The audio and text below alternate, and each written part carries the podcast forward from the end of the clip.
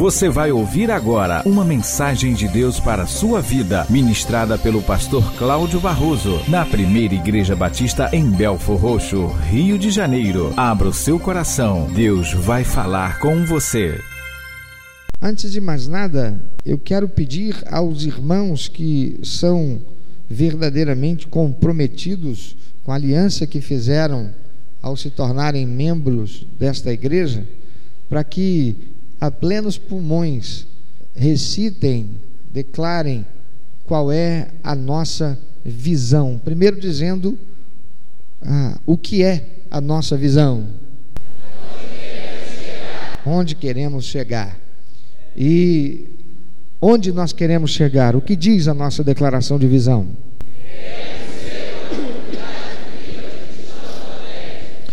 A nossa visão é onde queremos chegar. Queremos ser uma comunidade viva de cristãos autênticos. Não existe nenhum cristão autêntico aqui, a começar de mim.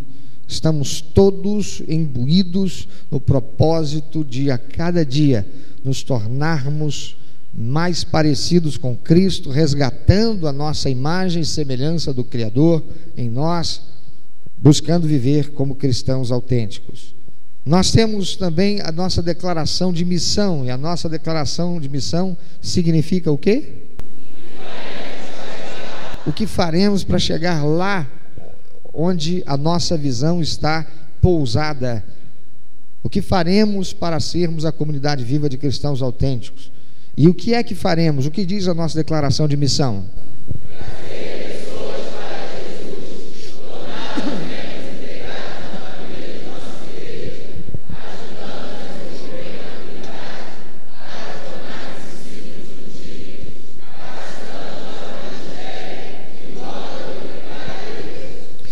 Trazer pessoas para Jesus, torná-las membros integrados na família de nossa igreja, ajudando-as a desenvolver maturidade para tornarem-se discípulos frutíferos, capacitando-as para o ministério de modo a glorificar Deus, o fim último da existência de todos nós.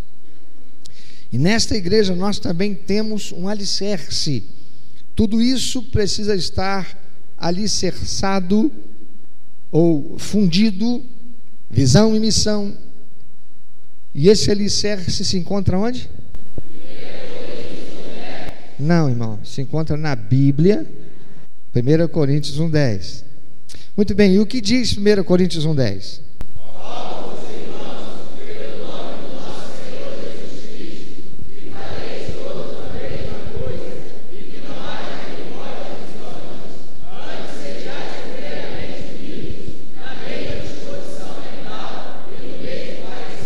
O membro desta igreja que não souber a declaração de visão, de missão e o alicerce de core salteado está em pecado, porque assumiu uma aliança com Deus e com esta igreja de viver isso.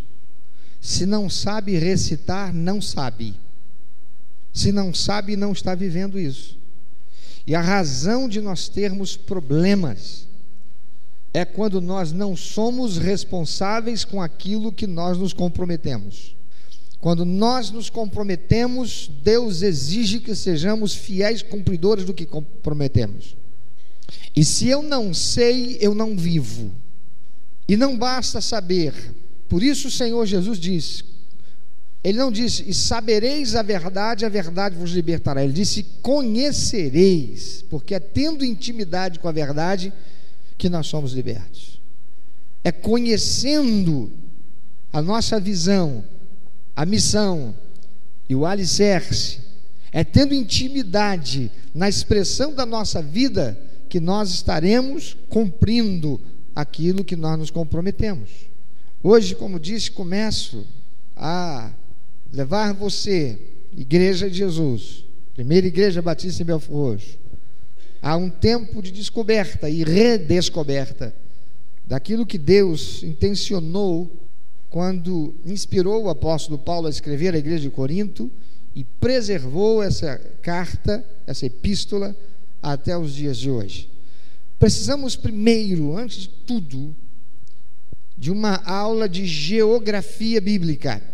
Precisamos conhecer Corinto para que nós saibamos exatamente o que o autor bíblico, o escritor, quis dizer com o que ele escreveu. É fundamental que nós conheçamos o contexto daqueles que receberam aquela mensagem, para que então possamos compreender essa mensagem. Não é possível que os irmãos aprendam hebraico, grego.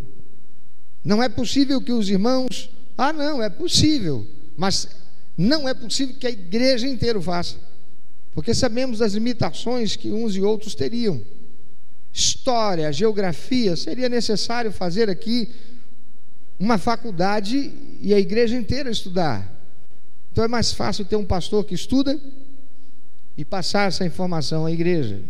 Vamos conhecer um pouco da realidade, do contexto da cidade em que estava a igreja para quem Paulo escreveu. E a igreja chamada Igreja de Corinto, porque este é o nome da cidade. Corinto era uma cidade importantíssima para o comércio grego. Então, uma cidade importante na Grécia, importante comercialmente. Ela ficava bem próxima de Atenas, a grande capital da Grécia e a capital intelectual do mundo. Atenas exportava para o mundo inteiro o modus vivendi, a maneira de viver dos gregos. Atenas exportava a moda dos gregos, exportava a filosofia de vida dos gregos, exportava a língua dos gregos. Atenas, a grande capital da Grécia, era também a capital intelectual, onde estava ou estavam as mentes que influenciavam o mundo grego. Corinto experimentou um notável desenvolvimento comercial por causa da sua localização, o que trouxe benefícios sobre as artes, principalmente os vasos de cerâmica, muito reputados, e a cultura de um modo geral, bem como a acumulação de riquezas pela aristocracia local. E pode te parecer algo estranho o que, que vasos de cerâmica podem ter de tanta importância? Se você se colocar de modo a pensar que hoje a gente não bebe nada em copos de cerâmica, nós usamos o vidro, não é? Mas naquele tempo não se usava o vidro como nós usamos. Usava-se o que? A cerâmica. E a cerâmica, assim como hoje, a gente tem copo de centavos até copo de centenas de reais. Não é verdade? Dependendo de quem é o fabricante, dependendo do design, dependendo ah, da grife, da marca, custará uma grana preta. Naquele tempo não era diferente. Só que ao invés de ser vidro e cristal, e, e vidro é um cristal, eram as cerâmicas. Que Corinto ah, acumulou muita riqueza pela sua aristocracia. As pessoas mais ricas daquela cidade, os comerciantes e aqueles que produziam, fomentando o comércio. Corinto era uma cidade banhada por dois mares, o mar Egeu e o mar Jônico, e tinha dois portos importantíssimos que movimentavam a sua economia: o porto de Lecaion e o porto de Sencreia, sendo Sencreia o porto mais importante. Havia em Corinto também dois grandes templos: um templo de Afrodite, deusa do amor, e um templo de Apolo, deus da música, deus do canto, da poesia, da beleza masculina. E diz a história que havia no templo da deusa Afrodite mil sacerdotisas que aos finais da tarde desciam até a cidade, onde vendiam seus corpos, cultuando a sua deusa através do sexo cultual. Corinto desenvolveu um cosmopolitismo misturado aos vícios das nações estrangeiras, cujos navios ficavam ancorados em seus portos. Por ser uma cidade importantíssima geograficamente, ligando áreas importantíssimas a países, e ali, através de Corinto, o comércio se expandia para todas as áreas, porque Corinto ligava esses mares e fazia, portanto, assim essa, esse elo entre os diversos locais. Corinto possuía uma concentração muito grande de pessoas das mais diferentes nacionalidades. Ali você encontrava árabes, ali você encontrava gregos, ali você encontrava judeus, ali você encontrava todo tipo de gente. Os marinheiros vinham dos mais diferentes lugares. Corinto era uma cidade de muitas línguas, de muitas culturas diferentes também, e também de muitos deuses ainda que a cidade possuísse esses dois deuses proeminentes em meio à, sua população. Por causa dessa influência dos marinheiros que chegavam, a cidade ela agregava as fraquezas e os vícios do Oriente e do Ocidente. Se encontravam ali, se misturavam na aglomeração da cidade. Em resultado disso, Corinto se tornou descaradamente luxuosa e decadente no sentido moral, considerada a cidade mais lasciva da Grécia Antiga.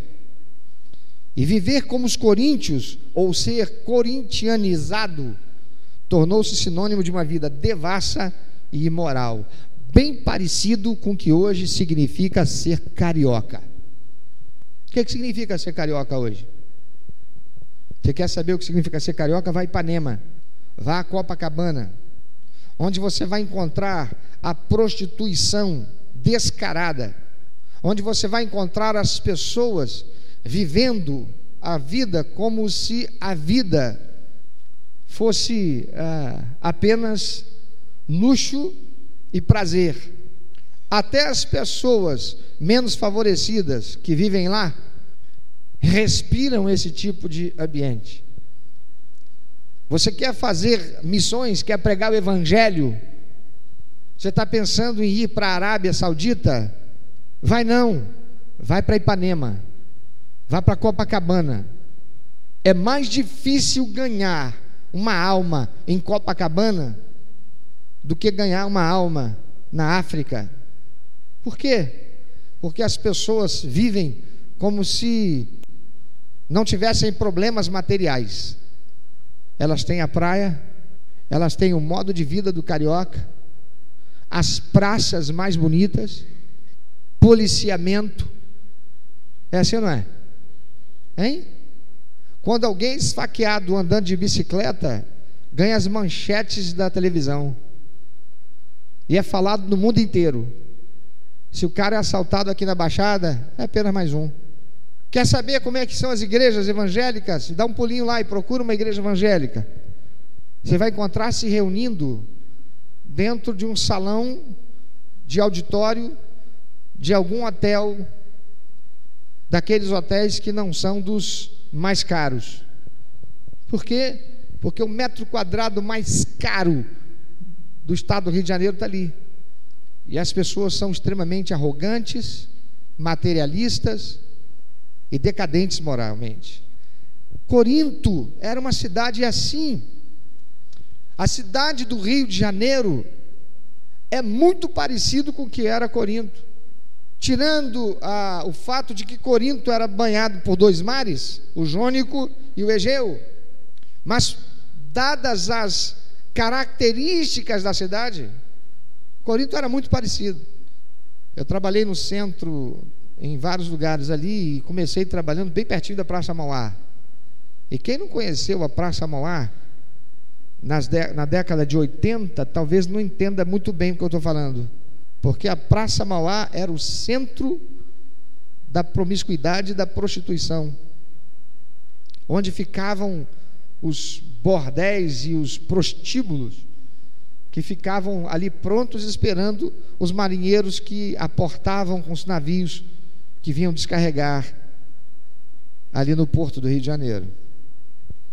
Pois bem, Corinto era esse ambiente de devassidão moral, de luxúria, de decadência moral. Mas por que Paulo ele começa uma igreja em Corinto? Por que, que ele escolhe um lugar assim? Porque evangelizar Corinto, amados, era um plano estratégico, porque o evangelho a partir de Corinto poderia se espalhar e alcançar o mundo inteiro. Você já pensou um marinheiro se convertendo a Jesus Cristo? O camarada ia passar meses dentro do navio, com, vivendo com outros que ele poderia também ganhar para Jesus. Ele chegaria em portos, agora não mais procurando corpos, mas procurando vidas a serem transformadas para Jesus. Uma alma sendo ganha em Corinto poderia significar o Evangelho de Jesus Cristo alcançando outros lugares longínquos. Paulo ouviu notícias a respeito daquela cidade, ele conhecia a história daquela cidade, ele entendeu: este é um lugar estratégico para o Evangelho. Então Paulo vai para lá e ele se concentra nessa cidade para ali iniciar uma nova igreja. A carta ou a epístola de Paulo aos Coríntios foi escrita por quem? Eu, eu, vocês não entenderam a pergunta. Vocês estão comigo aqui? É? Então dá um amém para ouvir. Amém. Ah, tá. Ah! Agora eu sei que vocês estão comigo. Desculpe, eu precisei expulsar uns espíritos imundos aqui. É, agora foram todos para o inferno. Ah, não, o inferno ainda não foi inaugurado. Eles não podem entrar lá ainda. Foram para algum lugar árido para onde Deus mandou, né? Quem escreveu as cartas de Paulo aos Coríntios? pois é. E por que é que Paulo escreve essas cartas à, à igreja de Corinto? Vejam bem, nós temos motivos para acreditar que Paulo escreveu não apenas duas cartas que nós temos na Bíblia, mas quatro cartas. A primeira nós não temos. E essa que nós chamamos de primeira epístola aos Coríntios não foi de fato a primeira. Talvez a segunda. E aquela que nós temos como segunda, possivelmente seja a quarta carta que ele escreveu a essa igreja. Mas por que, que ele escreve essa primeira epístola que nós temos à igreja de Corinto? Porque dois ou três anos depois de deixar a igreja que havia iniciado lá naquela cidade, Paulo ouviu notícias inquietantes, porque naquela igreja estavam acontecendo conflitos, confusões e divisões estavam ameaçando seriamente aquela igreja. Alguns crentes haviam se tornado espiritualmente arrogantes, causando outros problemas, como conduta imprópria na área sexual, ofensas contra os irmãos, abuso dos dons espirituais e equívocos acerca de ensinamentos básicos cristãos. Lutas, rumores, facções, são problemas que encontramos na igreja de Corinto. Poucas partes da Escritura revelam a humanidade dos cristãos de maneira tão vívida como nesse livro, ou nessa carta. Alguns temas que Paulo ah, abrange nessa carta são como se deve lidar com uma sociedade obcecada pelo sexo. Eu te pergunto, isso é uma realidade em nossos dias? Como é? Até as nossas crianças estão querendo sexualizar. Outro assunto que Paulo aborda, quando o divórcio é justificado, quando é que o crente pode se divorciar? Outro assunto, quando os cristãos podem ou não ir à justiça comum para resolver um problema. Outro assunto, comer ou não coisas sacrificadas a ídolos. Outro assunto, os usos e costumes na igreja. Como é que deve se comportar a mulher? Como deve se comportar o homem? Como se vestir? Outro assunto, o que não fazer durante o culto. E um deles eu posso já dizer, é não dormir. Porque eu não sei se você notou, parece que eu estou aqui meio grog. Estou meio assim, porque desde sexta-feira tenho tomado a medicação por causa de dores nas costas. Estou chegando no tempo do condor. Paulo, queridos, escreveu à igreja de Corinto buscando recuperar o equilíbrio da igreja. Então vamos estudar essa igreja e fazer um paralelo conosco, confrontando-nos com como temos sido e como nós devemos nos tornar para estarmos afinados com a nossa visão e missão e sermos mais próximos de cristãos autênticos. Abra sua Bíblia é, em 1 Coríntios, portanto, e quando nós lermos a, essa epístola de Corinto, eu quero estimular você a partir de hoje a estudar, a ler as cartas do apóstolo Paulo aos Coríntios. Então, o que, que a gente deve buscar ao estudar 1 Coríntios? Conselhos honestos e confrontadores sobre como ser um cristão autêntico e palavras edificantes sobre o amor e a ressurreição. São assuntos prementes nessa carta. Vamos ler do versículo 1 a 9, que é a primeira parte do capítulo 1. E nesses versículos de 1 a 9, Paulo faz a sua saudação. E ele diz: Paulo, chamado para ser apóstolo de Jesus Cristo pela vontade de Deus, e o irmão Sóstenes, a igreja de Deus que está em Corinto, aos santificados em Cristo Jesus, chamados para serem santos, com todos os que em todo lugar invocam o nome de nosso Senhor Jesus Cristo, Senhor deles e nosso. Graça seja convosco e paz da parte de Deus nosso Pai e do Senhor Jesus Cristo. Paulo já está aqui iniciando a carta, dizendo qual é o propósito pelo qual ele está escrevendo. Ele diz: chamados para serem santos. O que é ser santo? Paulo está dizendo: Eu estou escrevendo a vocês que estão em Corinto, que foram santificados em Cristo e chamados para serem santos, ou seja, para serem separados e exclusivos para Deus. Lembre-se de quem é a cidade de Corinto. Lembre-se de quem eram aqueles que se converteram ao senhorio de Jesus Cristo. Lembre-se do que era o contexto de vida deles, aquilo que eles tinham como prática da sua vida. Agora, eles foram convertidos ao senhorio de Cristo. E Paulo está dizendo: Eu estou escrevendo a vocês que foram chamados para saírem dessa vida do modelo, do estilo de vida corintianizado, para serem de um estilo de vida que glorifique a Deus por serem separados e exclusivos para viver para a glória dele.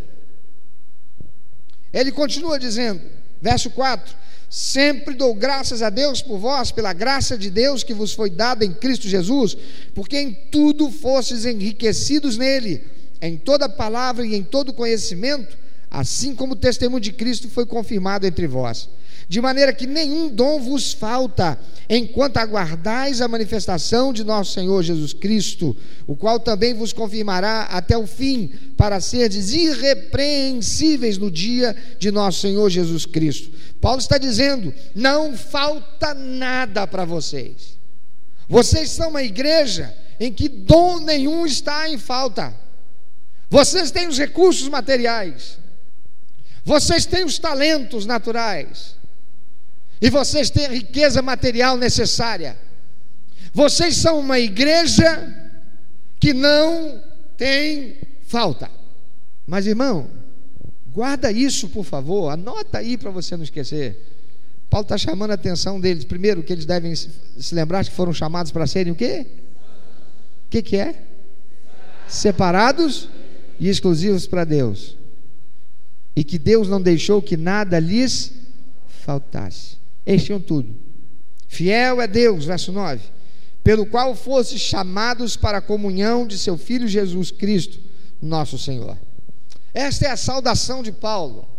E já na saudação, Paulo está invocando ou evocando aquilo que é a natureza que eles, como a igreja de Cristo, devem ter. Agora ele vai começar a dizer a que veio. E do versículo 10 até o 17, vamos dar essa lida aí e acompanhar. Olha o Paulo dizendo, verso 10.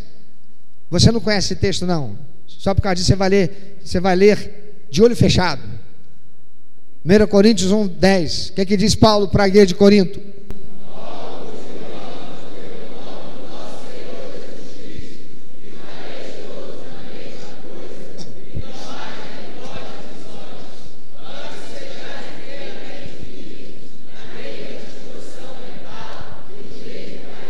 Veja que Paulo já começa a carta colocando o dedo na ferida. Rogo-vos, irmãos, em nome do Senhor Jesus Cristo, que sejais concordes, estou lendo na minha versão aqui diferente, que sejais concordes no falar, e que não haja dissensões entre vós, antes sejais unidos no mesmo pensamento e no mesmo parecer. Pois a respeito de vós, irmãos meus, fui informado pela família de Cloé que há contenda entre vós. Espera aí, rapaz, quer dizer que o apóstolo Paulo agora está dando ouvidos para fofoqueiro? Como é que é isso? Quer dizer que alguém sai lá da igreja de Corinto, vai lá da, da família de Cloé, que é membro da igreja de Corinto, vai lá falar com Paulo, sabe o que, é que eu vim te falar? Paulo, está havendo problema lá na igreja, tem contenda, tem fofoca, tem maledicência, tem disse-me disse, tem divisão. Sabe, Paulo? Irmão, Paulo está dando atenção à fofoca. Será que é isso? Pois a respeito de vós, irmãos meus, fui informado pelos da família de Cloé que há contendas entre vós. E aí, irmão? O que, que a gente faz com a carta de Paulo aos Coríntios? A gente rasga e joga fora? Porque Paulo começa dizendo que ele deu ouvido e comprou um peixe podre. Você já leu a carta de, do apóstolo Paulo aos Coríntios? Quem já leu? Paulo comprou um peixe podre ou tudo que ele vai escrever estava acontecendo naquela, naquela carta, naquela igreja? Irmão, toma muito cuidado, muito cuidado. Porque quando você está tratando, quando você está se relacionando com um verdadeiro homem de Deus, esse homem de Deus fala com Deus. Esse homem de Deus tem comunhão com Deus. E se ele tem, ele não vai agir pelo sentimento, ele não vai comprar peixe podre de ninguém, ele não vai favorecer a ninguém em detrimento de outro. Paulo não comprou um peixe podre, meu irmão. Você deve se lembrar que para ele se tornar Paulo, ele caiu do cavalo porque teve encontro com quem? Jesus Cristo. Interessante que a gente diz assim: não, Espírito Santo é Deus com o Pai, com o Filho Jesus Cristo, e o Espírito Santo é ser pessoal, mas tem dificuldade para acreditar que ele fala. E nós batistas, ao longo de muito tempo, nós nos tornamos cristãos céticos, que colocamos o Espírito Santo dentro de uma caixa e fechamos a tampa, e largamos ele preso lá dentro, dizendo: o Espírito Santo que existe. Só que a gente nunca ouviu falar dele, aliás, nunca ouviu ele falar. E deixa eu dizer uma coisa para você: o Espírito Santo é Deus, é ser pessoal e ele fala. A palavra de Deus diz: Vós me buscareis e me achareis quando me buscar de todo o vosso coração. Por que é que Paulo está falando aqui que ele recebeu essa notícia dos crentes da família de Cloé? Porque Paulo não está dizendo como fofoqueiro, ó, eu ouvi falar, ó, eu ouvi dizer, não, Paulo está dizendo, os da família de Cloé me disseram, ou seja, eu não estou falando porque eu comprei um peixe podre de alguém que passou por aqui falando uma fofoca. É alguém que está no meio de vocês e sabe a verdade. Meu irmão, não dá para você esconder uma coisa da comunidade quando uma coisa é do conhecimento da igreja inteira. Você conhece tal telefone sem fio? Conhece? O telefone sem fio, você sabe como funciona. Eu falo uma coisa para Stephanie, que vai para o ouvido do Ian, que vai para o ouvido do. De novo? Rafael, que vai para o ouvido do, do, do Flávio, que vai para o ouvido, e vai para o ouvido, e vai para o ouvido. Quando chega no outro lá, a história é completamente diferente daquela original. Não é assim? Mas tem um ditado que diz que onde tem fumaça tem o quê? Tem fogo. Se tem muita gente falando daquele assunto, alguma coisa existe que pode não ser exatamente aquilo, mas alguma coisa existe. Paulo está falando, o que eu estou escrevendo para vocês não é algo de um bizu que eu recebi de um demônio, que eu recebi de alguém que passou por aí com a intenção de difamar a igreja. Não. Eu recebi a visita de membros da sua igreja, que vieram dizer para mim o que está acontecendo aí. E a quem é que esses da família de Cloé foram falar? Para qualquer um? Para Pedro? Não, foram falar para o fundador dessa igreja, o apóstolo Paulo. Aquele que ganhou os primeiros coríntios para Jesus. Aquele que fundou aquela igreja. Quero dizer com isso, verso 12, que cada um de vós diz: Eu sou de Paulo, ou eu de Apolo, ou eu de Cefas, ou eu de Cristo. Será que Cristo está dividido? Foi Paulo crucificado por amor de vós? Ou fostes vós batizados em nome de Paulo? Dou graças a Deus que a nenhum de vós batizei, senão a Crispo e a Gaio, para que ninguém diga que fostes batizados em meu nome. É verdade. Batizei também a família de Estéfanes, Stefanas. Além destes, não sei se batizei algum outro. Porque Cristo não me enviou para batizar, mas para pregar o Evangelho, não em sabedoria de palavras, para não se tornar vã a cruz de Cristo. Espera aí. Nós temos a grande comissão dada por Jesus, Mateus 28, 19 e 20. O que diz a grande comissão? Só os crentes que sabem. O que diz?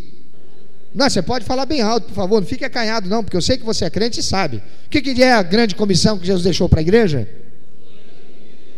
Ide por todo mundo, pregar o evangelho a toda criatura, fazendo o quê? Batizando-os em nome do. Peraí, mas Paulo diz aqui que Jesus não mandou ele para batizar, mandou ele para evangelizar. Paulo não está contradizendo Jesus? Porque a grande comissão diz que é para pregar o evangelho e batizar. Em nome do Pai, do Filho e do Espírito Santo, Paulo diz aqui: porque Cristo não me enviou para batizar, mas para pregar o Evangelho. O que que Paulo está querendo dizer com isso? Contradizer Jesus? Não. O que Paulo está dizendo, e é isso que a gente precisa ter em mente sempre: olha para o contexto. O que que Paulo fala antes? Está havendo problema na igreja.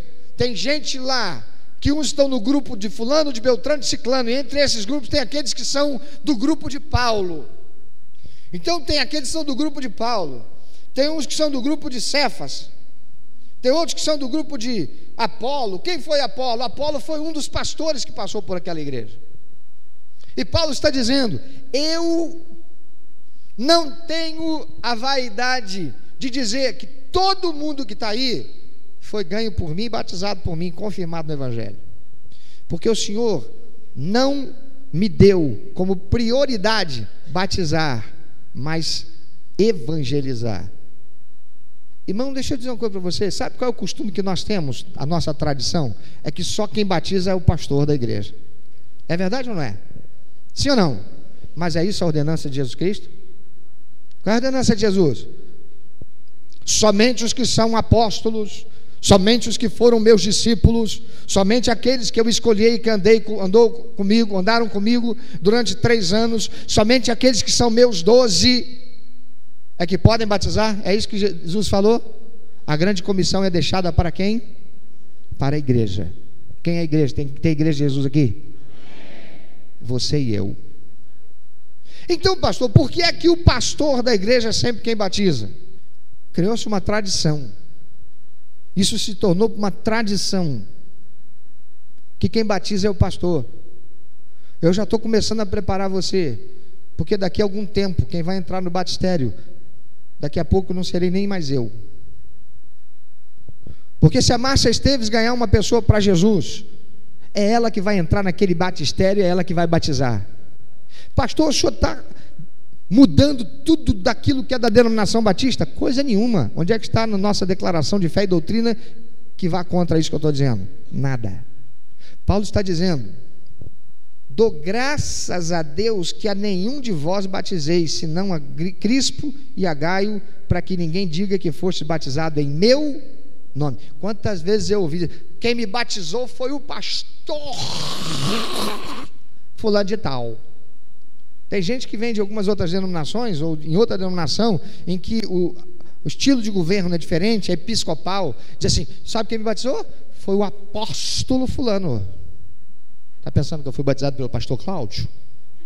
Porque aquele que ganha, meu amado, se existe alguém com mais propriedade e que deveria batizar, sabe quem é? Aquele que ganha. Sabe por quê, meu amado? Porque se você ganha uma alma para Jesus, a sua responsabilidade com ela não acabou. Porque Jesus Cristo disse na grande comissão: o que? Ide, pregar o evangelho a toda criatura e manda para o pastor batizar em nome do Pai, do Filho e do Espírito Santo? E ele integrá-la na igreja? Não, essa responsabilidade é sua, é sua, é sua, é sua, é sua, não é minha. Eu tenho tanta responsabilidade em trazer pessoas para Jesus e torná-las membros integrados na família da igreja, quanto você tem. E você sabe o que é terrível? É que a igreja fica largando nas costas do pastor aquilo que é responsabilidade dela. Tem irmãos aqui nessa igreja, eu fiz 19 anos, eu nunca fui à sua casa visitar. Tem alguém que levantar a mão? Pode levantar aí, que eu nunca fui na sua casa. Nunca te dei o prejuízo de um cafezinho. Ficou com vergonha por quê? Levanta a mão. Aí. Eu quero perguntar: quem foi da igreja que visitou você? Enquanto eu não fui lá.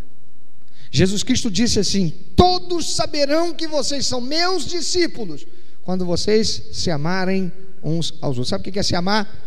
Irmãos, irmã Benedita foi internada hoje no hospital. Bernardina foi internada lá no hospital. Irmã Bernardina, ela é do nosso grupo pequeno. Vamos visitá-la. Mas não, tem alguém enfermo? O pastor tem que ir. Paulo está dizendo aqui, ó, eu dou graças a Deus que a nenhum de vocês eu batizei. Então quem é que batizava? Quem será que batizava, meu amado? Clark Kent. Eram os crentes. Sabe, irmãos, ao longo do tempo, a estrutura construída dentro da igreja, por causa da igreja ter se tornado Estado, ou o Estado ter entrado dentro da igreja, vice-versa, a pessoa do líder foi tomando uma proporção de autoridade que rivaliza e até hoje rivaliza com a autoridade do próprio Cristo. E o líder máximo, o pontífice da igreja, senta num trono de ouro e recebe expressões de majestade e isso foi transferido aos pastores, mesmo depois da reforma. Paulo diz: porque Cristo não me enviou para batizar, mas para pregar o Evangelho. Paulo foi convocado por Jesus Cristo para ser o que? Apóstolo. Você sabe o que é apóstolo? é nada do que você ouve falar. Nada do que a gente ouve falar por aí. O cara tem uma igreja, a igreja dele tem 200 membros, a igreja dele pula para 500 membros, a igreja dele pula para mil membros, ele tem cinco, seis pastores, ele começa agora a ser o bispo. Aí ele abre três, quatro igrejas, agora ele deixa de ser bispo e se torna apóstolo. Isso não é ser apóstolo, irmão. Apóstolo significa aquele que é enviado. Paulo foi enviado como missionário. Apóstolo é um plantador de igrejas. Sabe quem é que melhor prefigura ou melhor ah, personifica O que é ser apóstolo? É, são os missionários da Junta de Missões Nacionais, os missionários da Junta de Missões Mundiais, que estão por todos os cantos do Brasil e no mundo, pregando o Evangelho de Jesus Cristo para fazer nascerem igrejas. Isso é ser apóstolo. Apóstolo não é um título de ah, destaque, proeminência, maior importância entre os outros, não é meramente um título por um nível hierárquico.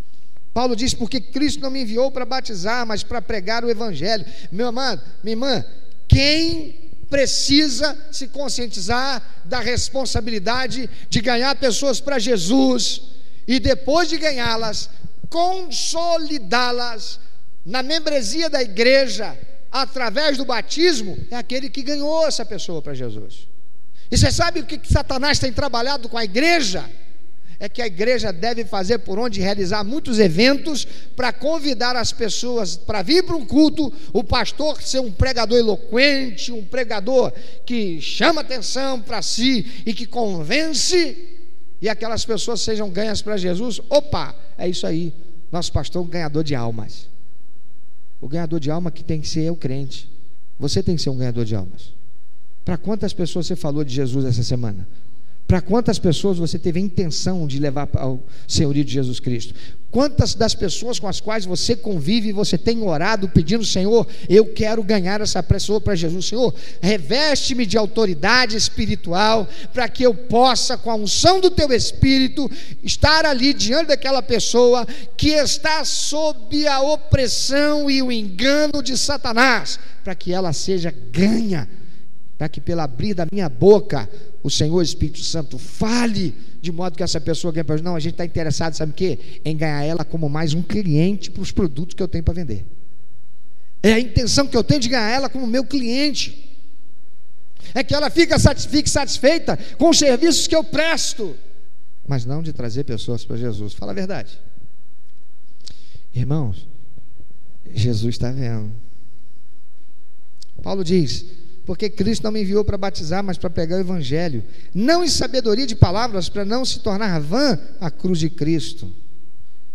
Porque a palavra da cruz é deveras loucura para os que perecem, mas para nós que somos salvos é o poder de Deus. Porque está escrito: Destruirei a sabedoria dos sábios e aniquilarei o entendimento dos entendidos. Onde está o sábio? Onde o escriba? Onde o questionador deste século? Porventura não tornou Deus louca a sabedoria deste mundo? Visto como na sabedoria de Deus o mundo, pela sua sabedoria, não conheceu a Deus, aprove a Deus salvar pela loucura da pregação os que creem. Pois enquanto os judeus pedem sinal e os gregos buscam sabedoria, nós pregamos a Cristo crucificado, que é escândalo para os judeus, loucura para os gregos, mas para os que são chamados, tanto judeus como gregos, Cristo, poder de Deus e sabedoria de Deus. Paulo está dizendo: Eu fui chamado para pregar Jesus Cristo. Ele está dizendo aqui: onde está o sábio? Onde é que está o escriba? O escriba era aquele que fazia a cópia da Bíblia. O escriba era também aqueles que possuíam conhecimento de leitura pessoas de um nível acadêmico mais privilegiado. Onde está o questionador desse século? Quem é esse questionador? Os filósofos. Porventura não tornou Deus louca a sabedoria desse mundo? Visto como na sabedoria de Deus o mundo, pela sua sabedoria, não conheceu a Deus, aprove a Deus salvar pela loucura da pregação os que creem. Paulo está dizendo: olha, eu não sou como muitos que sobem no púlpito e em pregações falam, porque segundo Rubem Alves, conforme falou Platão, tem muitos pregadores que estão por aí colocando notas de rodapé naquilo que falam o tempo todo, como que para justificar a sua eloquência ou demonstrar a sua eloquência e dar um caráter de veracidade e de importância acadêmica na sua pregação. Irmão, isso aí é palha. Paulo diz: o que eu preguei e continuo pregando é Jesus Cristo crucificado. Que é escândalo para o judeu, por quê? Porque um judeu morrendo crucificado é uma morte por sufocamento.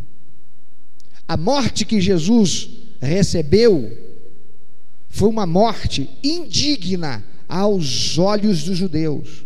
Ser morto como Jesus foi morto é morte para um criminoso, para um bandido. Por isso, a morte de Jesus para os judeus é um escândalo. Dizer que é o Salvador. Ele diz: é loucura para os gentios. Por que loucura para os gentios? Os gregos. Porque ele deu a sua própria vida em sacrifício de quem não mereceu. Qual é o evangelho que você tem buscado ouvir? É o evangelho da cruz? Ou é o evangelho da prosperidade? O evangelho do só vitória? O evangelho do eu profetizo? Eu fiquei muito chateado porque ontem eu ouvi que um grande evento gospel estava sendo realizado na cidade do Rio de Janeiro por uma igreja de grande repercussão, em que uma das líderes dessa igreja disse que estava vindo ao Rio de Janeiro para com todos os crentes do Rio de Janeiro, ela viria para profetizar a transformação da realidade e a bênção sobre essa cidade. A paz sobre essa cidade. Meu irmão, isso aí é palha. Porque só o que vai trazer paz para a cidade do Rio de Janeiro, só o que vai trazer transformação para a nossa realidade é a cruz de Jesus. É o Jesus crucificado. É o crente se olhando, olhando para ele, olhando para si mesmo e vendo eu sou uma miséria como crente. Porque eu estou no conforto da minha igreja, do ar-condicionado da minha igreja, no banco dia de domingo de manhã, mas eu não estou imbuído de trazer pessoas para Jesus.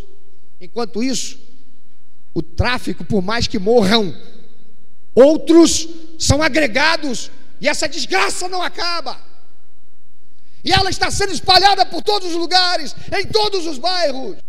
Enquanto a igreja de Jesus está no conforto dos seus templos, ou reunidas em lugares monumentais, com muito show, com muitas luzes, efeitos sonoros e de iluminação, em verdadeiros shows gospel, para profetizar a paz, não me faz nem rir, faz me chorar porque os crentes estão vivendo de pão e circo dentro das igrejas.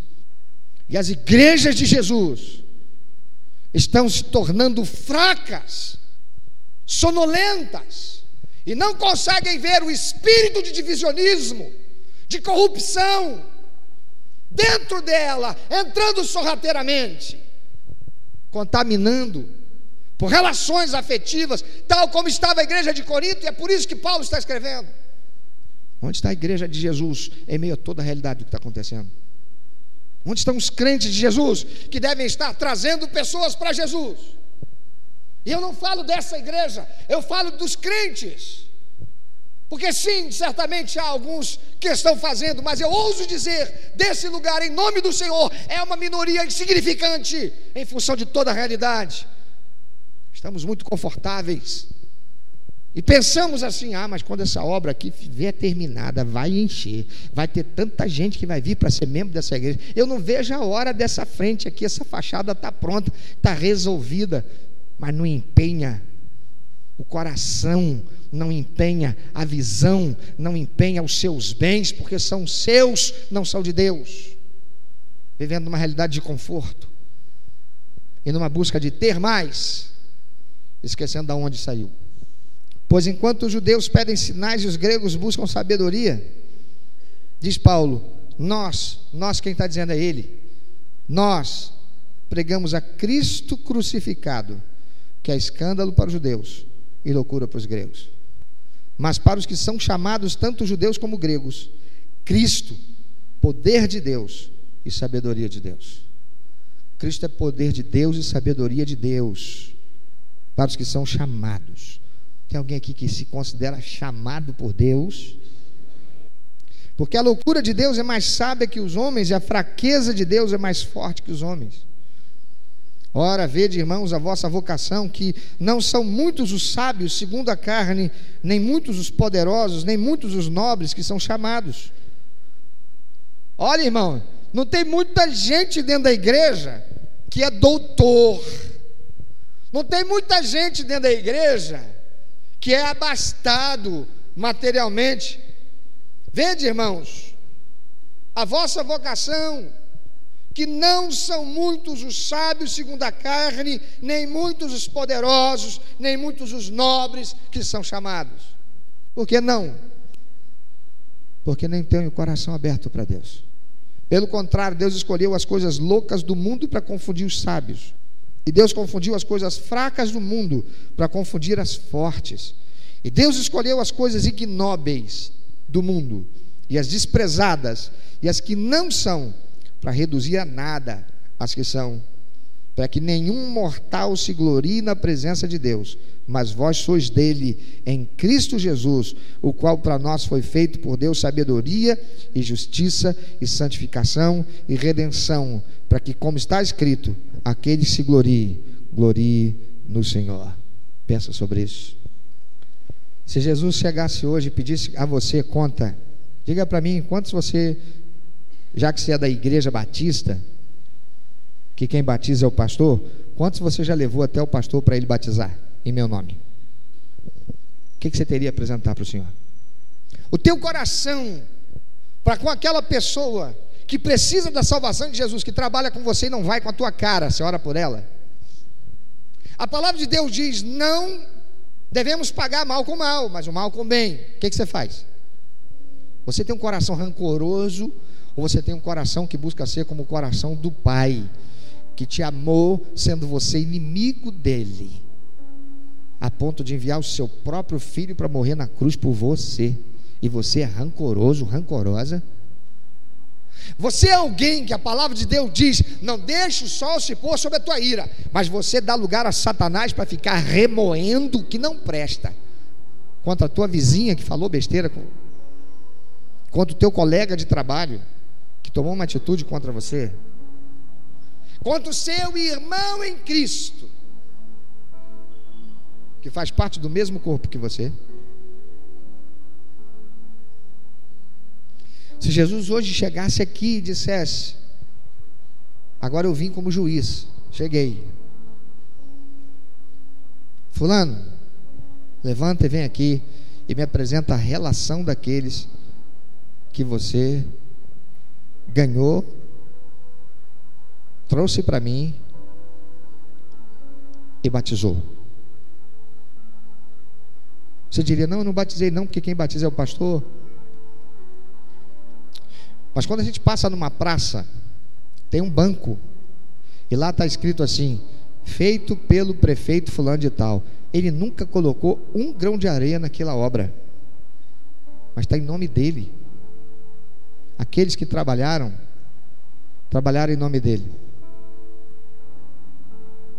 O pastor pode ter batizado, mas quem foi que ganhou aquela pessoa para Jesus? Foi ele ou foi você? Quantos você apresentaria ao Senhor Jesus? O foco da tua vida é ganhar dinheiro, é se tornar uma pessoa de destaque na sociedade, é ter um casamento, é ter filhos, é comprar um carro, fazer uma viagem de férias, ter uma casa própria, ou é trazer pessoas para Jesus? O ser desprendido das coisas materiais é para pastor que é vocacionado para o ministério, na sua visão, ou é para você que recebeu Jesus como único eterno suficiente Salvador e declarou que Ele é Senhor da sua vida? Nós vivemos numa realidade terrível, tal qual a igreja de Corinto estava situada. Um ambiente de promiscuidade, de miséria moral e espiritual. Gente perdida. E um lugar extremamente importante e estratégico para a expansão do Evangelho de Jesus Cristo. Belfor Roxo chamam de cidade dormitório. Significa que as pessoas que moram aqui trabalham lá no centro do Rio de Janeiro ou em outros bairros da cidade do Rio de Janeiro. Significa que todos os dias tem milhares de cristãos evangélicos saindo dessa cidade e indo se relacionar com pessoas lá na cidade do Rio de Janeiro. Mas vão se relacionando desde que saem de casa, a começar com seus próprios vizinhos, que tomam a mesma condução todos os dias. Que diferença a gente está fazendo? Você tem levado alguém para Jesus? Você tem trabalhado para integrar essa pessoa na família da igreja? E isso se faz através do batismo, da consolidação delas. Ou você está esperando que a igreja tenha uma fachada bonita, toda aquela obra bonita, planejada seja feita, de modo a atrair as pessoas para que elas comecem a entrar por esse templo para ouvir a palavra de Deus e se tornarem membros daqui. Eu sou o pastor de vocês. Se tem uma coisa que traz reputação para um pastor, isso é histórico. São as obras materiais que ele constrói e que ele deixa. É o templo suntuoso que no tempo dele foi construído. São os bancos desconfortáveis de madeira que foram trocados por cadeiras acolchoadas. São os ventiladores trocados por ar condicionado. O templo velho, feio e antigo que foi derrubado e construído um outro mais moderno, mais bonito e chamativo, sobretudo por estar na avenida principal da cidade. Mas isso para Jesus é lixo tudo isso vai ser queimado pelo fogo. Porque o que Jesus se importa é com as vidas. Mas ninguém pode dar o que não tem para si. Você tem Jesus, porque quem tem Jesus é um inconformado, uma inconformada, enquanto não ganha mais um, tirando das trevas para o senhorio de Cristo. Meu amado ouvinte, você que ouviu esta mensagem, se Deus tem falado ao seu coração, se você foi constrangido pelo Espírito Santo e quer compartilhar isso conosco, quer que nós estejamos orando por você. Se você quer nos informar que você recebeu Jesus como teu único, eterno e suficiente Salvador, se você quer saber um pouco mais a respeito do que fazer para dar prazer ao coração de Deus e viver a vida que o Senhor tem reservado para você, vida de paz, de equilíbrio, de satisfação, entre em contato conosco. Ligue para nós. Anote, por favor, é 21 2761 1059 21 2761 1059. Entre em contato conosco. Deus quer continuar falando com você.